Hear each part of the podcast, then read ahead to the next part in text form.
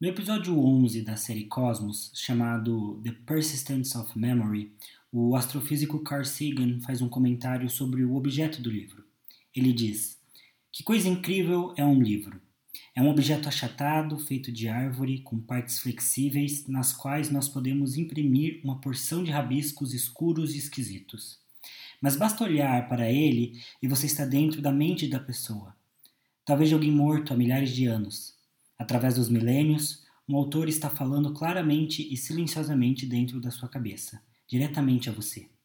A escrita talvez seja a maior das invenções humanas, unindo pessoas que nunca conheceram umas às outras, cidadãos de épocas distantes. Os livros rompem os grilhões do tempo. Um livro é a prova de que os humanos são capazes de realizar magia. Para mim, dizer de uma forma simples e direta o que a literatura significa na minha vida. Como eu poderia descrever de uma forma simples, rápida e direta é, e resumir toda a experiência que os livros foram nos últimos 10 ou 11 anos, desde que eu li o meu primeiro livro grande e desde então me reconheço como um leitor? É, eu já tive uma série de conversas com os meus amigos, é, já enchi muito a paciência deles falando sobre esse assunto e sempre me pergunto se outras pessoas que leem tanto quanto eu, ou ainda mais que eu, é, sentem essa mesma dúvida, têm esse mesmo questionamento.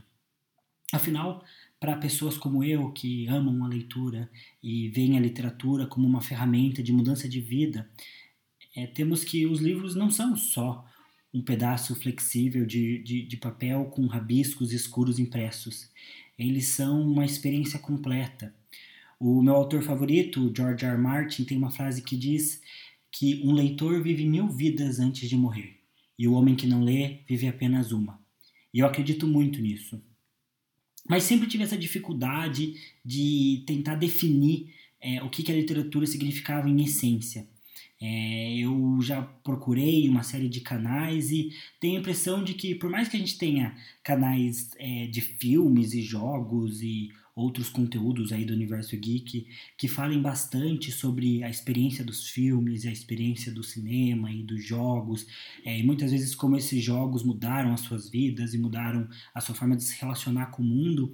Quando eu vejo os IGs literários e os booktubers, geralmente eles são bastante focados em simplesmente fazer resenhas dos livros. E resenhas são ótimas, eu adoro resenhas.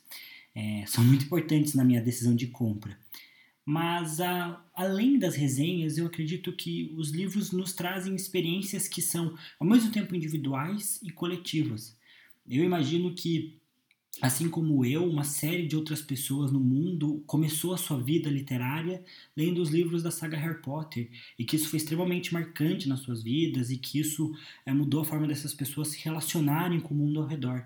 Uma série de livros é, que são um pouco mais infanto-juvenis é, causam essa experiência, né? como Nárnia, talvez até o Percy Jackson, a série Crepúsculo, enfim. É, mas eu sinto também que tem alguns outros livros, como no meu caso particular, é, as Crônicas de Gelo e Fogo, é, Cem Anos de Solidão e principalmente A Hospedeira, é, são livros que trouxeram experiências que são bastante pessoais, bastante individuais. Acredito que tenha várias outras pessoas no mundo que amem essas obras tanto quanto eu, ou talvez até mais do que eu, mas aquela experiência parece ter sido única, e mesmo quando eu consigo convencer um amigo a ler aquele mesmo livro, ele não consegue extrair daquela história a mesma coisa que eu extraí. E a minha dúvida persiste no meio disso tudo. O que a literatura significa para gente que lê tanto? E meu objetivo aqui nesse podcast, acima de todas as coisas, é discutir um pouco disso. É, fazer o que os, os canais de, de, de, games e de filmes já fazem há algum tempo, que é falar sobre experiências, falar sobre é, como a literatura marcou a minha vida e, e como ela continua sendo um, um enorme, uma enorme referência para, uma ferramenta até eu poderia dizer, para eu avaliar o mundo à minha volta e como ela foi fundamental na minha construção como pessoa, não só como um cidadão e alguém que, que se interessa por assuntos como política e, e, e cultura e sociedade e, e, causas sociais e tudo mais, mas como também a literatura me formou como alguém que tem uma sensibilidade também para ver as coisas. É, e, e eu acho que é importante que a gente trate disso e que a gente compartilhe essas experiências porque para mim são elas que dão sentido à literatura como um todo. Também tem outras temáticas que eu quero tratar aqui, algumas coisas mais pontuais, como, como a própria literatura no Brasil e a gente sendo um povo que lê tão pouco e que de certa forma não valoriza o livro como um todo, é, ao mesmo tempo que a gente parece que tem um Estado que, que, que busca dificultar o acesso à literatura como essa literatura está é, refletida nos colégios, no nosso sistema educacional, é, todo mundo aí teve a experiência de ler no colégio, e me parece que a maior parte das pessoas teve uma experiência muito negativa em relação ao livro, é, se é o ideal mandar a gente ler os clássicos, é, se funciona mandar a gente ler uma, uma cacetada de livros para o vestibular, e quais são os impactos que isso tem é, na visão que as pessoas têm de literatura de uma maneira geral. É, fala também sobre o universo da escrita. Eu assim como vários outros leitores, sofremos de uma síndrome é, de, de quem lê muito e acaba querendo se tornar escritor. Então, falar um pouco do cenário da escrita no Brasil, sobre mercado editorial, o preço dos livros, como isso funciona. Falar também sobre questões mais, mais geeks, mais nerds aí, de, é, de, de, adaptações de livros para o cinema, para séries, quando que isso dá certo, quando isso não dá, quais são as melhores, quais são as piores.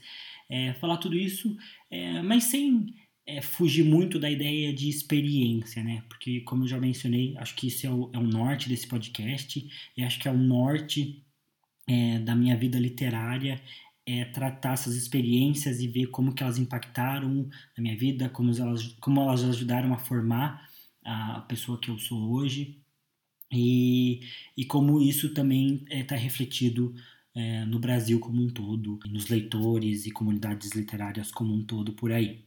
Se você se interessou, se você também ama livros e literatura tanto quanto eu, eu acho que a gente tem tudo para se dar muito bem. Meu nome é Thiago Magaldi, eu tenho 22 anos, sou de Curitiba e esse aqui é o primeiro episódio do Livrologia.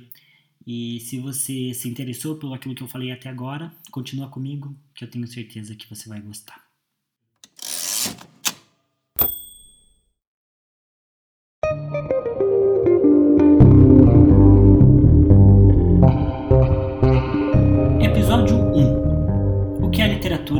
Significa para você? Antes de eu resolver gravar o podcast, eu decidi começar de fato a minha carreira de escritor. E para fazer isso, né, considerando todo o contexto que a gente tem de mercado editorial, eu pensei que seria ideal é, conciliar a escrita com uma campanha de, de, de marketing e criação de conteúdo utilizando as redes sociais. Por isso eu criei um, um IG literário, né? Na verdade, passei o meu IG pessoal para se tornar um IG literário. Inclusive, se você quiser acessar, né? É, tá lá como arroba thmagaldi. É, eu também posto conteúdo lá com essa mesma lógica, né? De falar sobre experiência literária, fazer algumas resenhas de livros e falar sobre o que a literatura é, tem me ensinado nesses anos.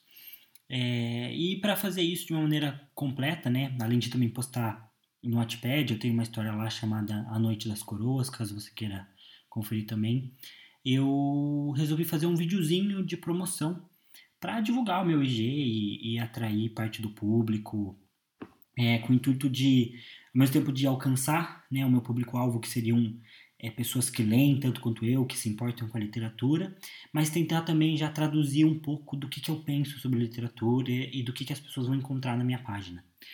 E quando eu fui gravar esse vídeo e propor um texto, um roteirinho para falar nele, a, um, a única coisa que vinha na minha cabeça era essa frase: O que a literatura significa para você?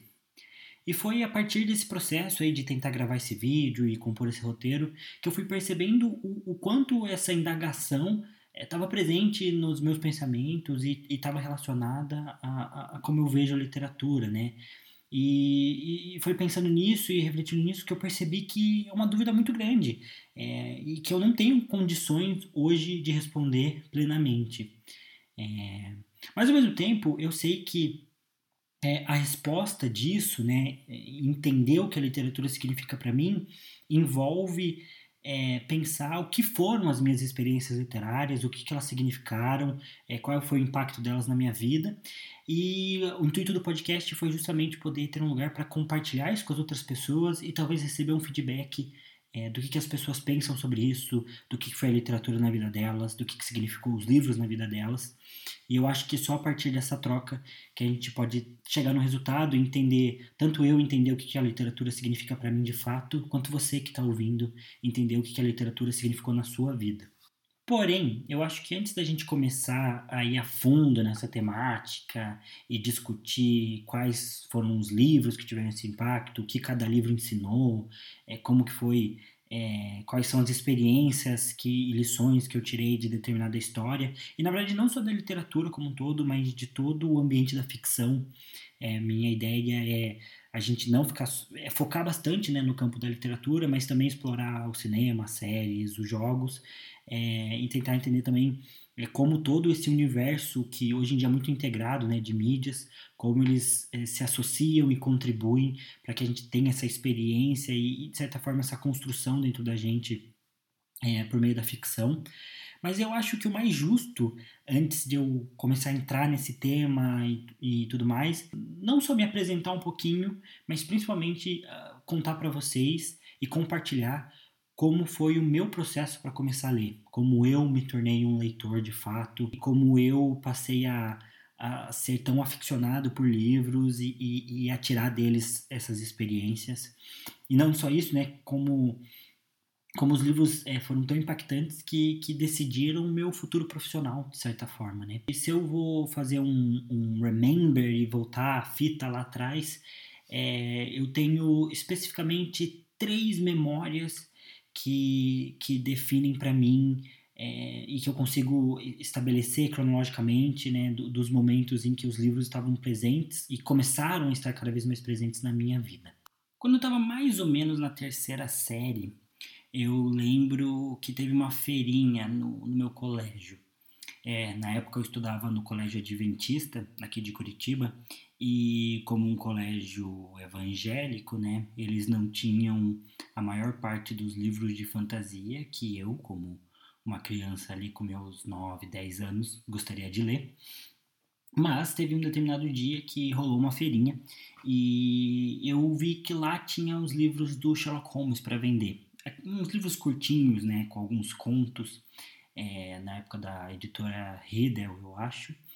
E eu lembro que tinha juntado algum dinheiro, ou talvez tenha conseguido convencer minha avó ou meus pais a contribuírem, é, mas eu lembro que comprei dois livros do Sherlock Holmes, lembro até hoje. Um deles foi O Ritual Musgrave e Outras Histórias, e também o A Caixa Macabra e Outras Histórias. É, esse livro é um dos mais antigos que eu tenho aí na minha, na minha pequena biblioteca. É, não, não em data de lançamento, né, mas é, que, que eu comprei há mais tempo e tem até hoje. O Ritual Musgrave eu perdi com o passar do tempo, mas lembro bastante da história. É, quer dizer, mais ou menos, né, porque é, nessa época eu comprei os livros do Sherlock Holmes porque eu gostava de histórias de detetive, já tinha visto filmes do Sherlock Holmes, alguns trechos de série, mas eu não era especialmente engajado com a literatura, né? É, e acho até que, mesmo comprando e, e, até tentando ler esses contos do, do Sherlock, eu não, não cheguei a ter uma experiência ali de compreender totalmente a história e aproveitar tudo que a história tinha para me passar. Eu achava legal, lembro de algumas cenas específicas do livro e de alguns dos contos, mas não foi nada particularmente marcante, né? Eu tenho essa lembrança de, da minha primeira memória, assim, de de eu desejar um livro, é, juntar o dinheiro para comprá-lo, né? E, e, depois lembro um pouco da experiência de ler, ainda que não tenha sido nada fantástico, nada marcante, é, eu sempre conto como a minha, minha primeira experiência literária, né? Acho que, que esse, esse momento ele já fala um pouco sobre o tipo de criança que eu era, né? Eu sempre fui uma criança bastante apegada à ficção de uma maneira geral, é, sempre me apegava muito, entrava muito nas histórias que eu gostava, nos, nos animes, nos, é, nos filmes. Eu, eu sempre é, tive essa conexão muito forte com a ficção. E, e uma das histórias que eu, que eu tive um apego quando eu tinha talvez uns, uns seis ou, ou cinco anos é, foi quando eu conheci, ou pelo menos quando eu lembro de ter conhecido, né, a saga Harry Potter. Quem cresceu aí em um lar evangélico sabe que é, Harry Potter nunca foi muito bem-vindo, mas ainda naquela época, por morar com a minha avó, e minha avó não estava tão preocupada assim em ficar vigiando que eu, tudo que eu assistia, né, naqueles anos, e eu consegui começar a assistir Harry Potter, era a época das, das locadoras, então conseguia ir na locadora com, os meus, com a minha mãe e, e locar um DVD do Harry Potter para assistir durante o final de semana. E lembro de ficar encantado, de ficar maravilhado, de brincar com os meus primos de Harry Potter o dia inteiro. E, enfim, foi uma experiência muito legal, muito positiva. Porém, né, com o passar do tempo, eu sempre também fui muito de fases, então gostei do Harry Potter ali naquele momento, depois deixei de gostar, gostei de outras histórias e por aí vai. Tive uma fase forte com, com Naruto, com Batman, enfim, é, Star Wars, mas sempre sendo influenciado por conta dos filmes, das séries, do, dos desenhos e programas que eu assistia. Não tinha esse meu contato, esse meu carinho por essas obras não tinha a ver com, com a literatura de uma maneira geral.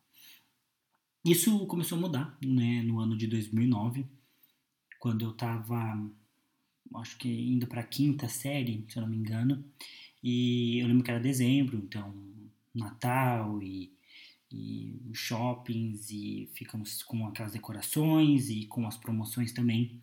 E eu lembro que eu estava num shopping aqui de Curitiba, é, na Livrarias Curitiba, uma livraria grande aqui no, no, no sul, e tava com a promoção de Harry Potter, né? Do último livro de Harry Potter, Harry Potter As Relíquias da Morte, por R$19,90. E sabe-se Deus lá porque eu tava com 20 reais no bolso. É, não faço a menor ideia de como eu ganhei aqueles 20 reais. Mas eu lembro que na hora que eu vi o livro, eu já parei para pensar, putz, posso comprar. E como eu era criança, eu não tinha muito esse costume de, de sair comprando as coisas né, por conta própria. E eu estava na livraria com, com um casal de tios meus e, é, né, como evangélicos aí dos anos 2000, eles né, não aprovavam muito um gosto por Harry Potter. Mas como era meu próprio dinheiro, eu, eu comprei. Eu lembro que eu li Harry Potter As Relíquias da Morte em duas semanas, né? Então era o finalzinho ali de. de era, acho que era metade de dezembro. E eu li em duas semanas. E foi fantástico, né? Acho que naquele determinado momento eu ainda não tinha noção né, do, do da proporção que, que, que, a literatura, que a literatura ia tomar na minha vida. Mas aquele, aquela leitura naquelas duas semanas né, foi, foi um ponto ali de virada é, na minha vida. Eu lembro que eu comemorei quando eu terminei de ler, porque eu nunca tinha lido nada tão grande e eu sabia que, que, que, que os meus colegas de, de escola, que os meus primos da mesma idade não tinham esse costume de ler livros tão grandes, né? E, e logo depois, né, eu faço aniversário em fevereiro, então não demorou muito para eu conseguir conquistar aí dos meus pais é, de presente é, o Harry Potter o, quinto livro e o sexto, né? O Enigma do Príncipe e a Ordem da Fênix. Como eu já conhecia a história, né, do, do primeiro ao quarto filme, é, na, na, verdade do primeiro ao quinto, né? Eu acho que mais ou menos naquela época, se eu não estiver enganado, estava para lançar o sexto filme. É, então eu já, já tinha assistido filmes e achei que não teria problema em ler é, nessa ordem decrescente. É, e foi o que eu fiz. Então eu li o, o Harry Potter e as Relíquias da Morte, depois eu li o Enigma do Príncipe, e aí eu li a Ordem da Fênix. E só depois eu comecei a ler pelo, pelo Pedra Filosofal, Câmara Secreta, etc. Mas foi nessa experiência ali de ler Harry Potter e as Relíquias da Morte, naquele, naquela compra improvável daquele Natal de 2019, que eu comecei a ler. E até hoje, Harry Potter e as Relíquias da Morte é o, é o livro que eu mais li, que eu, que, eu, que eu reli mais vezes, né? Se não me engano, eu reli ele cinco vezes. Não, li uma vez e reli mais quatro vezes. É, eu acho que isso é meio empatado com O Cão dos Baskerville, que também é do Sherlock Holmes, que eu acho que eu também é, já li pelo menos umas quatro vezes e, e, e, ouvi uma vez em audiolivro, então acho que conta aí, estão tão meio que equilibrados. É, mas foi uma experiência avassaladora para mim, né? arrebatadora. E a partir daquele momento eu não parei mais, né? Eu continuei ganhando livros, comprando livros, pedindo livros de presente É, a partir daquele momento, a minha vida literária é, começou de fato e com o pé na porta, é, acho que é, se teve uma coisa que, que, que, eu comecei a acumular e, e provavelmente o tipo de presente que eu mais ganhei desde então foi, foram livros. Pouco tempo depois disso, eu lembro que eu pedi para minha irmã para eu ler os livros dela da saga Crepúsculo. Eu não faço a menor ideia de quando o Crepúsculo lançou como, como livro, mas eu lembro que minha irmã tinha toda a coleção ali, a saga dos, da, dos quatro livros da Stephanie Meyer, e acho que era uma época que eu, que eu tava mais ou menos sem coisas para ler. Se eu não me engano, era o início ali do, do ano de 2011. Peguei os livros dela para ler, sempre gostei de histórias de vampiro e resolvi arriscar.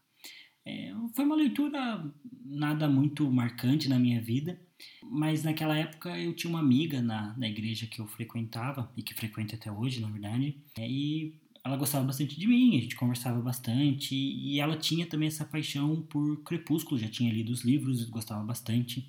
E um dia a gente estava trocando ideias sobre livros e sobre o que a gente gostava mais. Eu mencionei que já tinha lido Crepúsculo, acho que também estava numa época que eu, que eu tava lendo bastante John Green. Ela né, me, me, me recomendou um livro em específico, que também era da Stephanie Meyer, que achou que eu pudesse gostar, chamado A Hospedeira. É, ela falou, na verdade, que queria me emprestar esse livro, e eu falei, ok, né? Espero você me emprestar, vou ler e tudo mais. É, mas isso ela falou numa conversa informal. Passou vários meses, a gente esqueceu desse assunto, mas um dia, num belo culto aí de domingo, é, ela chega na igreja com, com, com esse livro, com um bilhetinho para mim, que eu guardo até hoje, pedindo para que eu lesse. É, eu levei o livro para casa, meio surpreso, porque eu já tinha basicamente esquecido, né, é, que ela ia me emprestar a hospedeira. E lembro que era um domingo, né? Então cheguei em casa à noite e, e já li o prólogo do livro e achei pavoroso. Né? Até hoje eu não gosto do prólogo da hospedeira. É um prólogo curto, tem duas páginas e meia, se não me engano. Mas eu, eu acho muito confuso, tem uns personagens com nomes estranhos e achei meio sem nexo, não entendi direito. li a sinopse, achei também confuso de novo. É, não tinha costume na época, e sinceramente não tenho até hoje, de ler ficção científica, e, e o livro se dizia uma ficção científica. Enfim, achei tudo muito ali confuso e já fiquei meio injuriado de, de, de, de, ter que ler aquele livro, né? É porque acho que, como todo bom leitor, a gente adora recomendar livro, mas é bem resistente quando alguém recomenda alguma coisa pra gente, né? É porque a gente sempre tem uma, uma pilha de livros para ler, livros pausados, parados, né? Que estão esperando a sua vez para serem lidos. Então, li o prólogo, não gostei, fiquei meio, meio triste de. Na verdade, fiquei meio sem ânimo, né, para continuar lendo. Fui dormir e no dia seguinte é, como era novembro, eu estava quase entrando em férias já. É, e no dia seguinte eu acordei mais cedo, né? Estudava tarde e acordei mais cedo para dar mais uma chance para o livro, né? Eu tinha esse hábito de acordar cedo para ler, quem me dera poder fazer isso hoje. É, mas eu eu resolvi dar mais uma chance, já que eu gostava dessa minha amiga e, e achei que, que, seria um descaso né, com, com, com, ela eu não, não me esforçar nem mais um pouquinho para ler um livro que ela me emprestou com tanto carinho. Talvez essa decisão esteja aí no, no meu top 10 de, de melhores decisões que eu fiz na minha vida. É, foi sensacional. Eu, eu, eu nunca tive, e isso até hoje, uma experiência tão, tão marcante com a literatura quanto foi ler a, a hospedeira. É um livro de 540 páginas, se não me engano, 560, agora não, sei ao certo, mas eu lembro que eu li em três dias, até hoje esse é o meu recorde, eu sei que tem pessoas que leem muito mais rápido, leem livros de 500 páginas aí em dois dias, um dia se deixar, é, mas até hoje esse foi o meu recorde e para mim é bem significativo isso, né? Porque eu nunca tinha ficado tão apegado aos personagens, a um enredo, a uma proposta e aquilo foi avassalador. Eu lembro que, que eu chorei quando o livro acabou. E chorei porque eu não queria que acabasse. Eu, eu nunca tinha esse, tido esse, esse amor, né? Quase que uma paixão por, por um personagem de livro.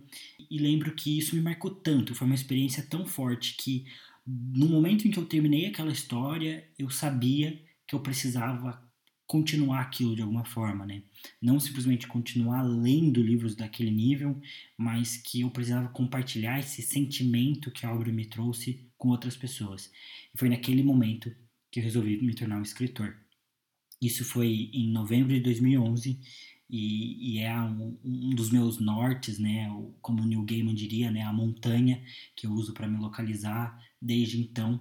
É, a hospedeira me mudou não só me deu me apresentou né, esse, esse objetivo profissional para minha vida é, como também fez eu mudar o meu estilo de ser. É, mudou a forma como eu, eu encarava as coisas né é, para minha vida pessoal para para minha minha forma de pensar as outras pessoas à minha volta. Até para minha fé foi extremamente importante é, ter feito aquela leitura. É, eu, eu consigo traçar né uma, uma definição uma distinção bem clara entre um Tiago antes de hospedeira e um Tiago depois da hospedeira. E para mim esse já é o maior é, maior indicativo, né, o maior marco de como a literatura realmente muda vidas, traz impacto, pode formar é, é, personalidade, ajudar a formar caráter. E tudo isso aconteceu naqueles, naqueles três dias de novembro de 2011. Bom, e tudo que aconteceu depois de Hospedeira, é, eu acredito que pode ficar para um, um próximo episódio em que eu fale mais sobre ser escritor e, e a carreira do escritor e, e como isso tem né, significado para mim nesses últimos anos, né? Porque a hospedeira, como eu falei, teve um grande impacto, não só nesse objetivo profissional, mas em como eu encarei a literatura de uma maneira geral depois disso. Né? Claro que, que eu tive é, outras experiências literárias que foram também extremamente importantes para mim, né, depois de ler Hospedeira e que eu queria comentar, mas acho que, que o ideal é deixar isso para os próximos episódios. O que eu gosto já de, de puxar dessa minha história com a literatura, e, e eu acho que tem um comparativo legal para para fazer, principalmente entre essas duas obras que, que, que, ajudaram a formar, a me formar como leitor né, nos últimos 11, 10 anos, é, que, que é uma comparação entre a experiência de Harry Potter e a experiência de Hospedeira. Eu comentei um pouco disso na introdução desse episódio, mas eu, eu acredito que de, tem dois grandes tipos de experiência literária, né? Uma experiência que é coletiva e uma experiência que é individual. É, para mim, Harry Potter é um exemplo forte de, de experiência coletiva. É claro que Harry Potter tem também, né, e, e, foi para mim e é para muita gente uma experiência bem individual também, e até vou falar um pouco é, sobre isso quando eu falar sobre mistério, quando eu falar sobre é, fantasia de uma maneira geral e até talvez especificamente sobre Harry Potter, porque acho que é uma obra que tem grande peso na minha vida e tem, também tem as questões da J.K. Rowling, as polêmicas dela. Acho que são temas legais para a gente conversar. Mas é, Harry Potter traz muito de uma experiência coletiva, porque Harry Potter se tornou uma coisa muito grande, né? Tem um, tem um fandom muito grande. Então, é, os filmes trouxeram um, um, um público gigantesco, né, para a história. Os livros, né, por si só também tem um, é, uma comunidade muito grande, tem jogos, e, enfim, uma série de outras coisas. É, Harry Potter é, é, totalmente diferente de outras obras de ficção é, no, no, que tange a, a proporção, né, tamanho. É, realmente é uma coisa muito grande. E você percebe que, que quando você olha para essa comunidade de fãs de Harry Potter, você vê muitas coisas em comum entre eles, né? Coisas que eles gostam em comum, coisas que eles compartilham. E você percebe que, que existe uma relação entre uma experiência e outra. É claro que a experiência que eu tive é, lendo Harry Potter aqui em Curitiba, no Brasil, com, com 10, 11 anos, é totalmente diferente de uma pessoa que leu Harry Potter na Inglaterra, é, quando, quando o livro lançou, lá em 2001, enfim, e que realmente cresceu lendo a história, né?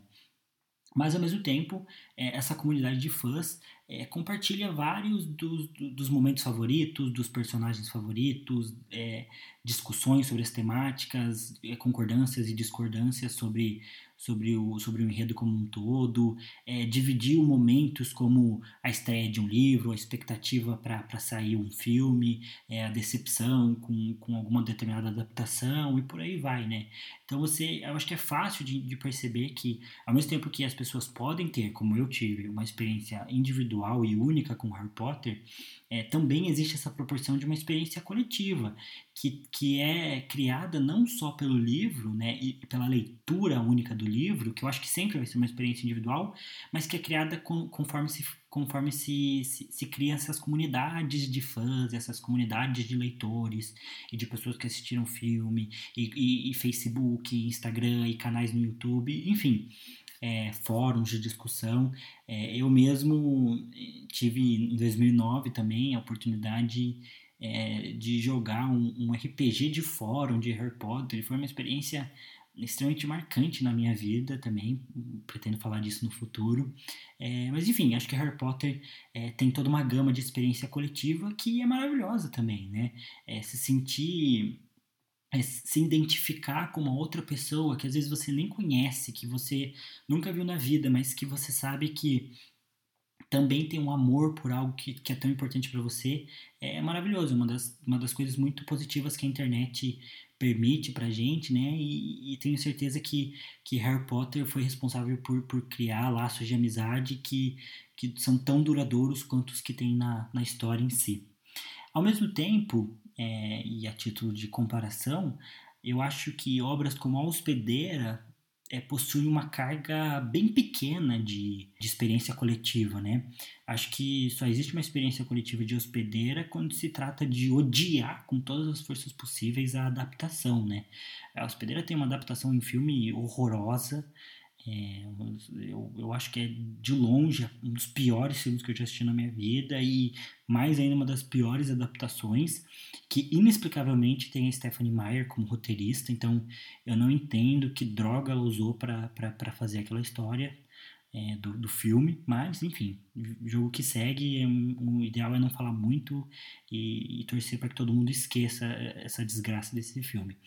É, mas, ao mesmo tempo, é, a experiência que, que eu tive com a hospedeira me parece que, que foi realmente única, assim. É, não única, eu digo, ah, como se fosse muito especial e tudo mais, e que mais não tem mais ninguém que no mundo que possa ter tido alguma coisa parecida. Não é bem isso mas eu, eu percebo que a conexão que eu tive com a hospedeira se deu muito mais por, muito mais por motivos é, estritamente pessoais e, e, do momento em que eu li e, e, do que eu valorizo como uma história, do que, que eu espero de um livro, do que por ela ser uma grande obra que, que, que consegue agarrar um grande público. Eu acho que, de forma geral, a Stephanie Meyer não é uma escritora. É, é que consegue agarrar todos os públicos. Eu acho que ela é uma escritora que tem um público mais nichado. E, e se eu fosse chutar, eu diria que eu não sou um público-alvo dela, né? Se ela fosse segmentar né, e fazer uma, uma promoção dos livros dela no Instagram e segmentasse um público lá para promover, eu acho que não apareceria para mim, porque é, eu, eu acho que eu não faço parte da, da, da, da do, do que é o, o comum do fandom dela, né? É, é, só, só perceber que eu não sou uma pessoa que valoriza tanto Crepúsculo, né? É, mas ao mesmo tempo, por uma série de, de pequenas razões e por uma série de, de, de, de pequenas circunstâncias, quando eu li A Hospedeira, foi avassalador, né? mudou completamente a minha vida. É, e mesmo quando eu empresto esse livro para pessoas como a minha noiva, é, os meus melhores amigos, e, e, e, tento convencer eles a ler, é, eles não, não, não chegam perto da experiência que eu tive. É, muitos deles, né, como minha própria noiva, que compartilha uma série de gostos parecidos comigo, é, não gosta de hospedeira, né, não, não consegue comprar a ideia da história, não consegue se envolver direito com a trama. E isso me faz pensar de que realmente vão existir livros e histórias que vão trazer uma experiência muito individual. E isso é extremamente maravilhoso, porque além de você criar uma conexão que é única, é, isso faz, pelo menos me faz pensar é, no porquê que aquilo criou uma, uma conexão tão forte comigo, né? É, por que, que eu gosto tanto daquilo, né? Por que, que aquilo me impactou tanto e não impacta tanto as outras pessoas, né? É, pensar essas coisas, fazer esse processo de de, de reflexão leva a uma, uma certa jornada de autoconhecimento que eu acho que é muito importante e que faz parte dessa função da literatura de, de, de, de, nos fazer evoluir como pessoas, né? Porque eu acho que eu só consigo melhorar como pessoa quando eu, eu me conheço e, e, entendo os meus defeitos, entendo as minhas qualidades e, e paro para fazer essa análise interna e saber o que, que eu posso mudar, o que, que eu quero mudar, o que, que eu preciso mudar. E acho que a Hospedeira, por exemplo, foi um livro que me fez refletir muito nisso, é, em mudança, em trazer mais equilíbrio, em, em repensar quem eu queria ser para o futuro, é, porque a história tem essas temáticas dentro dela, né? Fala muito sobre identidade, é, sobre o seu lugar no mundo, de certa forma. E ler para mim naquele momento e, e, e, para sempre, na verdade, vai sempre me fazer pensar é, nessas temáticas e, e sempre vai me levar a esse processo de, de reflexão. É, e também tem algumas outras coisas, como a própria identificação que você tem, às vezes, com, com personagens, né? É, das histórias. Eu, eu não sou um cara que costuma tietar muito pessoas famosas, então, mesmo George R. Martin ou a Stephanie Meyer, que são autores que eu gosto muito, até autores que já faleceram como Gabriel Garcia Marques ou enfim, músicos, cantores, atores, esportistas, eu, eu não costumo tietar muito essas pessoas, até porque eu sempre tenho uma dificuldade de, de acreditar em tudo que elas passam pra gente. Quem já assistiu The Boys sabe que é, muito da imagem dessas pessoas famosas às vezes é construída por marketing, por mídia. É, então eu sempre tenho um pé atrás para admirar essas pessoas. Mas eu tenho uma impressão de que com personagens eu sou totalmente ao contrário. Eu às vezes me apego tanto aos personagens que eles acabam se tornando reais para mim. Principalmente porque eu acho que você, quando você lê um livro, você conhece o personagem por inteiro. É claro que às vezes você começa lendo um livro achando que personagem A é bonzinho e na verdade ele é o vilão, ou vice-versa, mas de fato, quando você termina de ler a obra como um todo, você sabe tudo sobre aquele personagem. É, o autor pode ser o criador e a pessoa que, que conhece mais. Existe uma técnica literária que é do iceberg, que é de você mostrar 10%, mas saber 100% dos personagens. Mas acho que de maneira geral, em linhas gerais, é, quando aquele personagem está na obra, ele está ali completamente. É, você conhece tudo que precisa é, ser, ser conhecido sobre aquele aquele, aquela pessoa, aquele personagem, e, e, eu acho que isso é uma conexão muito íntima, né? E no caso de Hospedeira, quando eu tive contato com a personagem principal, eu consegui identificar nela muito do que eu queria ser. É, esse, essa linha de pensamento me levou para algumas situações não muito legais com o passar do tempo, eu posso falar sobre isso também é, tem a ver com, com, com, uma das minhas experiências literárias mais fortes, mas eu sei que eu consegui identificar naquela personagem é, quem eu gostaria e quem eu sentia que devia ser, mas quem eu não estava me tornando. Né? E, e essa identificação e ao mesmo tempo é, esse contraste que eu percebi entre eu e ela foi uma das coisas que me marcou muito e que me, me fez ficar tão apegado àquele universo e, e a mudar tanto é, no, no, tempo que, que, que, veio depois da leitura da obra. É, e eu acho que, enfim, acho que tem outros exemplos, né? E talvez a gente possa classificar as experiências literárias é, de outras formas, além de coletivo e individual, isso eu tenho certeza. Mas eu já queria trazer porque acho que desde o início da minha experiência literária é, eu consegui acompanhar, ou tive pelo menos momentos marcantes, né? Que estavam é, que, que, são referentes a esses dois, essas duas categorias, né? A experiência, uma experiência literária e coletiva que eu tive com Harry Potter em muitos momentos e uma experiência literária individual e extremamente poderosa é, que eu tive com a Hospedeira também. Um outro ponto que eu acho bem legal de comentar, ou pelo menos bem importante de comentar, é porque eu sempre penso nisso quando eu falo que uma história que é, enfim, de uma autora muito controversa, né, que tem um público é, que uma grande parte do público né, não vê ela com bons olhos. Acho que em grande parte por umas questões de machismo também, em relação a, a, a Crepúsculo, enfim. É, mas sempre quando eu penso que algumas, hora, algumas obras que são meio mainstreams, né, tiveram tanto impacto para minha vida, é, eu sempre sinto que algumas pessoas ouvem e não levam tão a sério. É, não simplesmente porque essas pessoas não entendem ou não, ou não conhecem é, esse poder da literatura de, de formar opinião ou de fazer é, a gente sentir essas coisas tão especiais, né? Mas porque às vezes parte do público, do próprio público que lê, é, tem uma visão talvez um pouco mais elitizada da literatura, né? É, eu entendo as classificações e distinções é, por parte da crítica, e uma crítica especializada e de uma forma acadêmica você propor uma diferença muito grande entre alta e baixa literatura, mas eu sou da crença que a experiência literária vai muito além de você definir se aquela obra é boa e ela vai durar pela eternidade como um marco de uma geração ou se aquela obra é algo comercial e passageiro, sabe, que tem que utiliza artifícios e fórmulas e clichês. Depois que eu li, né, Cenos de Solidão, eu percebi que realmente existe existem né, algumas obras que que, que, que tem uma qualidade, né, uma, uma primazia, uma originalidade muito maior do que outras.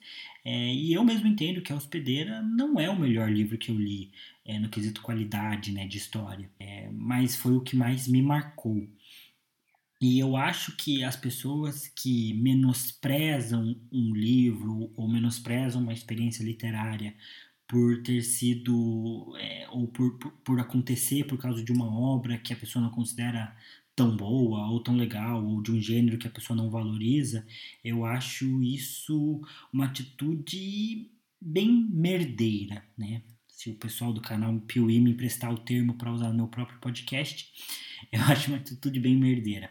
É, essa intelectualização que acompanha boa parte do, dos leitores, eu acho extremamente nociva, é, cria um senso de arrogância e de divisão que não beneficia né, a comunidade de leitores do Brasil, que já é um país que, que precisava ter seus leitores unidos, né? Mas eu sinto que aqui a gente tem uma polarização até nisso, é, de pessoas que só gostam de livros que são mais cultos, que são clássicos, que, que tratam exclusivamente e, e, abertamente de temáticas sociais, e enquanto esses livros que às vezes são mais leves e mais, é, e mais comerciais de uma maneira geral, é, com temáticas mais simples, às vezes. Muitos deles, às vezes, têm temáticas bastante complexas, é, mais disfarçadas ali dentro da trama. Às vezes, essas pessoas diminuem esses livros e eu acho isso uma tremenda bobagem. É, essas pessoas, na verdade, estão perdendo, né? É, porque a capacidade dessas histórias de formarem a opinião do leitor e de, e de ter um impacto na nossa vida é, está muito do, do, do, desse processo até individual, né? O Stephen King, no livro dele sobre a escrita, se eu não me engano, no segundo capítulo do livro, ou no final do primeiro capítulo, que ele fala um pouco sobre a história de vida dele, ele define que para ele escrita é telepatia. É, eu ia ler um trecho da, dessa parte para vocês, mas é um trecho bem longo ali do livro, mas ele explica que é, ele escrevendo sua história nos Estados Unidos no final do século passado, consegue chegar até mim, que li a história 20 anos depois dele ter escrito, e mesmo assim teve um efeito, né? É, mesmo o Stephen King não me conhecendo e eu nunca conhecendo ele.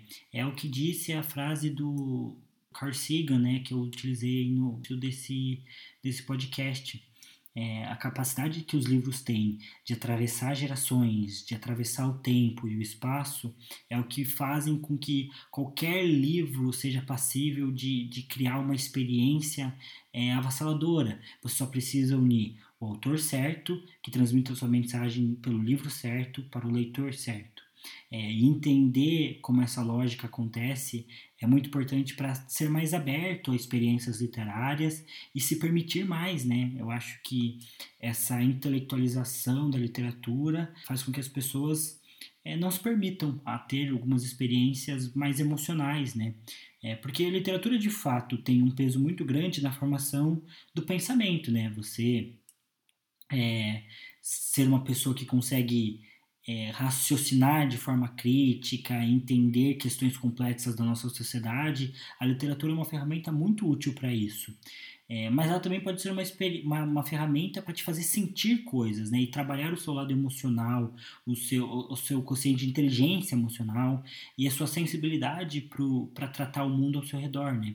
É, e eu acho que é isso que falta, por exemplo, nas escolas. Eu, eu quero trazer essa temática com um pouco mais de profundidade num outro episódio mas acredito que essa linha de pensamento intelectualizada da literatura é o que faz com que, quando você está no início do ensino médio, os professores te passem para ler obras de Machado de Assis, de, enfim, José de Alencar e outros autores que você dificilmente vai conseguir criar uma, uma construção emocional e você muitas vezes não vai entender o que aquele autor queria passar, porque você não tem maturidade nem é, de vida e nem de carga literária para isso. Não só isso, como muitas pessoas também tratam a literatura como uma escada, né? Então, uma ideia de que quando você é mais novo, você lê Crepúsculo e Harry Potter, é, mas depois de um determinado momento, você fica mais velho, você tem que parar de ler esse tipo de livro é, e começar a ler coisas mais maduras, coisas mais densas. Eu lembro que eu li um artigo na revista Bula, uma revista especializada em literatura, que falava justamente sobre isso, sobre como ele, o autor do artigo achava perigoso as pessoas encararem a obra do Martin como mais madura do que Harry Potter, é, acreditando que estavam evoluindo como, como pessoas e como leitores é, se, se saíssem de Harry Potter para ir para a obra do George Martin. O problema principal dessa argumentação é tratar os livros já numa hierarquia e, e numa cadeia de, de comando, né, de que você começa lendo uma obra como Harry Potter e depois você tem que evoluir para ler coisas mais maduras, né? Acho que isso não faz sentido nenhum e isso é parte desse processo de intelectualização e faz parte também de um processo de diminuição, né, das obras mais comerciais. É, eu às vezes penso que isso faz parte de, de um certo sentimento, da manutenção de um certo elitismo é, do conhecimento que a gente tem às vezes nas artes, é, de algumas pessoas forçarem tanto essas distinções entre o que é uma arte boa ou o que é uma arte ruim, para poder serem detentoras né, da autoridade daquela, daquele segmento artístico. Eu gosto muito de uma frase do C.S. Lewis, se você já viu ou se você tem aquele livrão de, de As Crônicas de Nárnia, que, que vem em volume único, no final ele costuma vir com um artigo que o C.S. Lewis escreveu chamado Três Maneiras de Escrever para Crianças. E eu queria ler um pequeno trecho dele para vocês. A visão moderna, a meu ver, envolve uma falsa concepção do crescimento. Somos acusados de retardamento porque não perdemos um gosto que tínhamos na infância. Mas, na verdade, o retardamento consiste não em recusar-se a perder as coisas antigas, mas sim em não aceitar coisas novas. Hoje, gosto de vinho branco alemão, coisa de que tenho certeza de que não gostaria quando criança. Mas não deixei de gostar de limonada. Chamo esse processo de crescimento ou desenvolvimento, porque ele me enriqueceu. Se antes eu tinha um único prazer, agora tenho dois. Porém, se eu tivesse de perder o gosto por limonada para adquirir o gosto pelo vinho, isso não seria crescimento, mas uma simples mudança. Em outro trecho do, desse mesmo artigo, C.S. Lewis também está falando sobre das pessoas que criticam é, o impacto da fantasia, especialmente na vida das crianças, e como isso poderia refletir, de certa forma, de uma maneira é, negativa. Porque as pessoas também criticam a fantasia ou essas obras mais comerciais da ficção como uma forma de escapismo. E o C.S. Lewis tem um comentário bem interessante também. Ele fala: Como é muito provável que as crianças venham a encontrar inimigos cruéis, convém que pelo menos ouçam falar de audazes cavaleiros e da coragem heróica. O menino não despreza as florestas de verdade por ter lido sobre as florestas encantadas a leitura torna todas as florestas de verdade um pouco encantadas. Eu acredito bastante nisso também e acho que não serve só para as crianças. Eu tenho a impressão de que durante toda a minha vida, e se eu somar todos os fatores e toda a construção da minha história pessoal e aquilo que fez com que eu me tornasse quem eu sou hoje, eu vou identificar ali as histórias como um processo extremamente importante. E até mesmo as pessoas que não leem ou que não enxergam a ficção e as histórias da mesma forma, talvez devessem repensar um pouco nisso e se lembrar do tempo que elas eram muito crianças e os seus pais é, contavam as histórias dos contos de fadas para elas, dos irmãos Grimm, da Disney, é, ou os mesmos desenhos que elas assistiam quando criança e que ajudaram a, de alguma forma, a, a compor quem elas são hoje. É, eu sinto que é, a literatura me permite viver sem viver, né? É, como a frase do George Martin diz, né? Eu consigo viver como leitor mil vidas antes de eu morrer. E eu sinto que eu sou totalmente indesassociável é, das histórias que eu li, do mesmo jeito que eu sou indesassociável das experiências que eu tivem aquilo me marca ou aquilo agrega em quem eu sou hoje. Isso falando de umas experiências gerais, mas que também serve para a literatura. Essa sempre vai ser a minha defesa dentro desse podcast compartilhar as experiências que eu tive, falar do porque elas são impactantes e especialmente trazer é, exemplos dos livros e tentar encontrar nos livros que eu amo ou que nós amamos de uma maneira geral como leitores e tentar encontrar neles algumas lições, algumas reflexões e alguns exemplos de como essas histórias têm coisas a nos ensinar.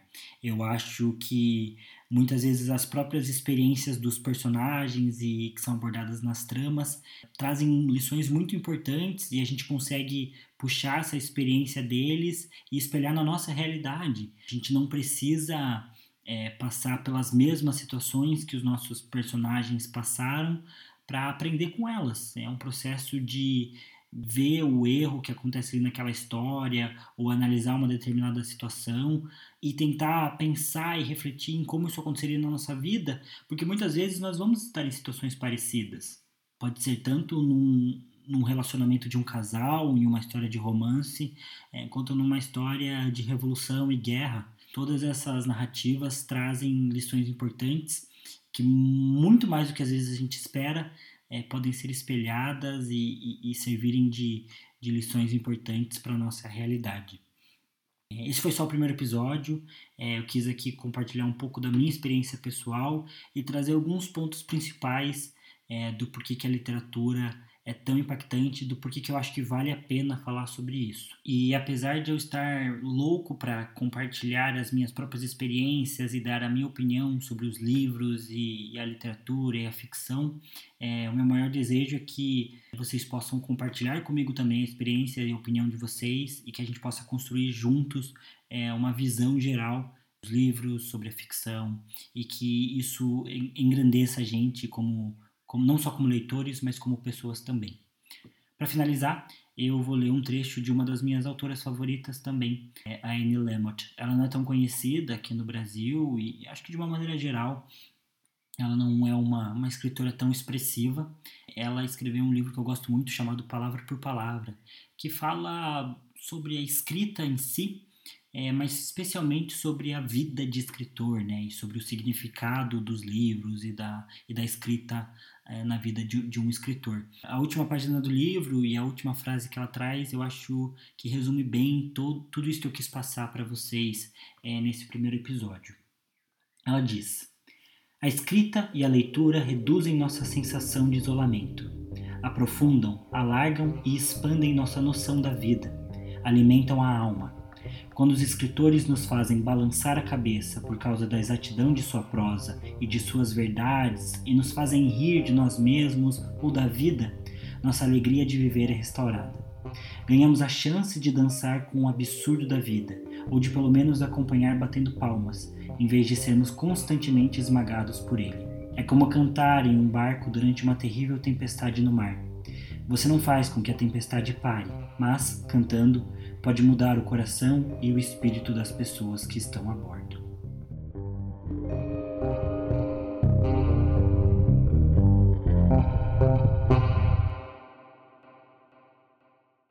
Chegamos ao fim do nosso primeiro episódio do Livrologia.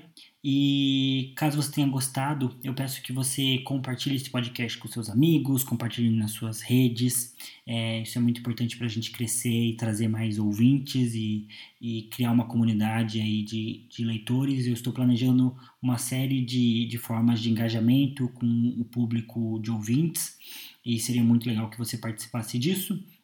Se você tem alguma recomendação, alguma sugestão para me fazer, é, me envie um e-mail, contato é podcastlivrologia.gmail.com manda um e-mail para lá, podcastlivrologia.gmail.com é, com, contando sua experiência literária, contando o que você achou do primeiro episódio, se você tiver alguma sugestão, eu vou estar muito feliz em ouvir. Meu plano é que quando eu tiver alguma quantidade legal de e-mails, eu possa ler eles aqui no final do episódio.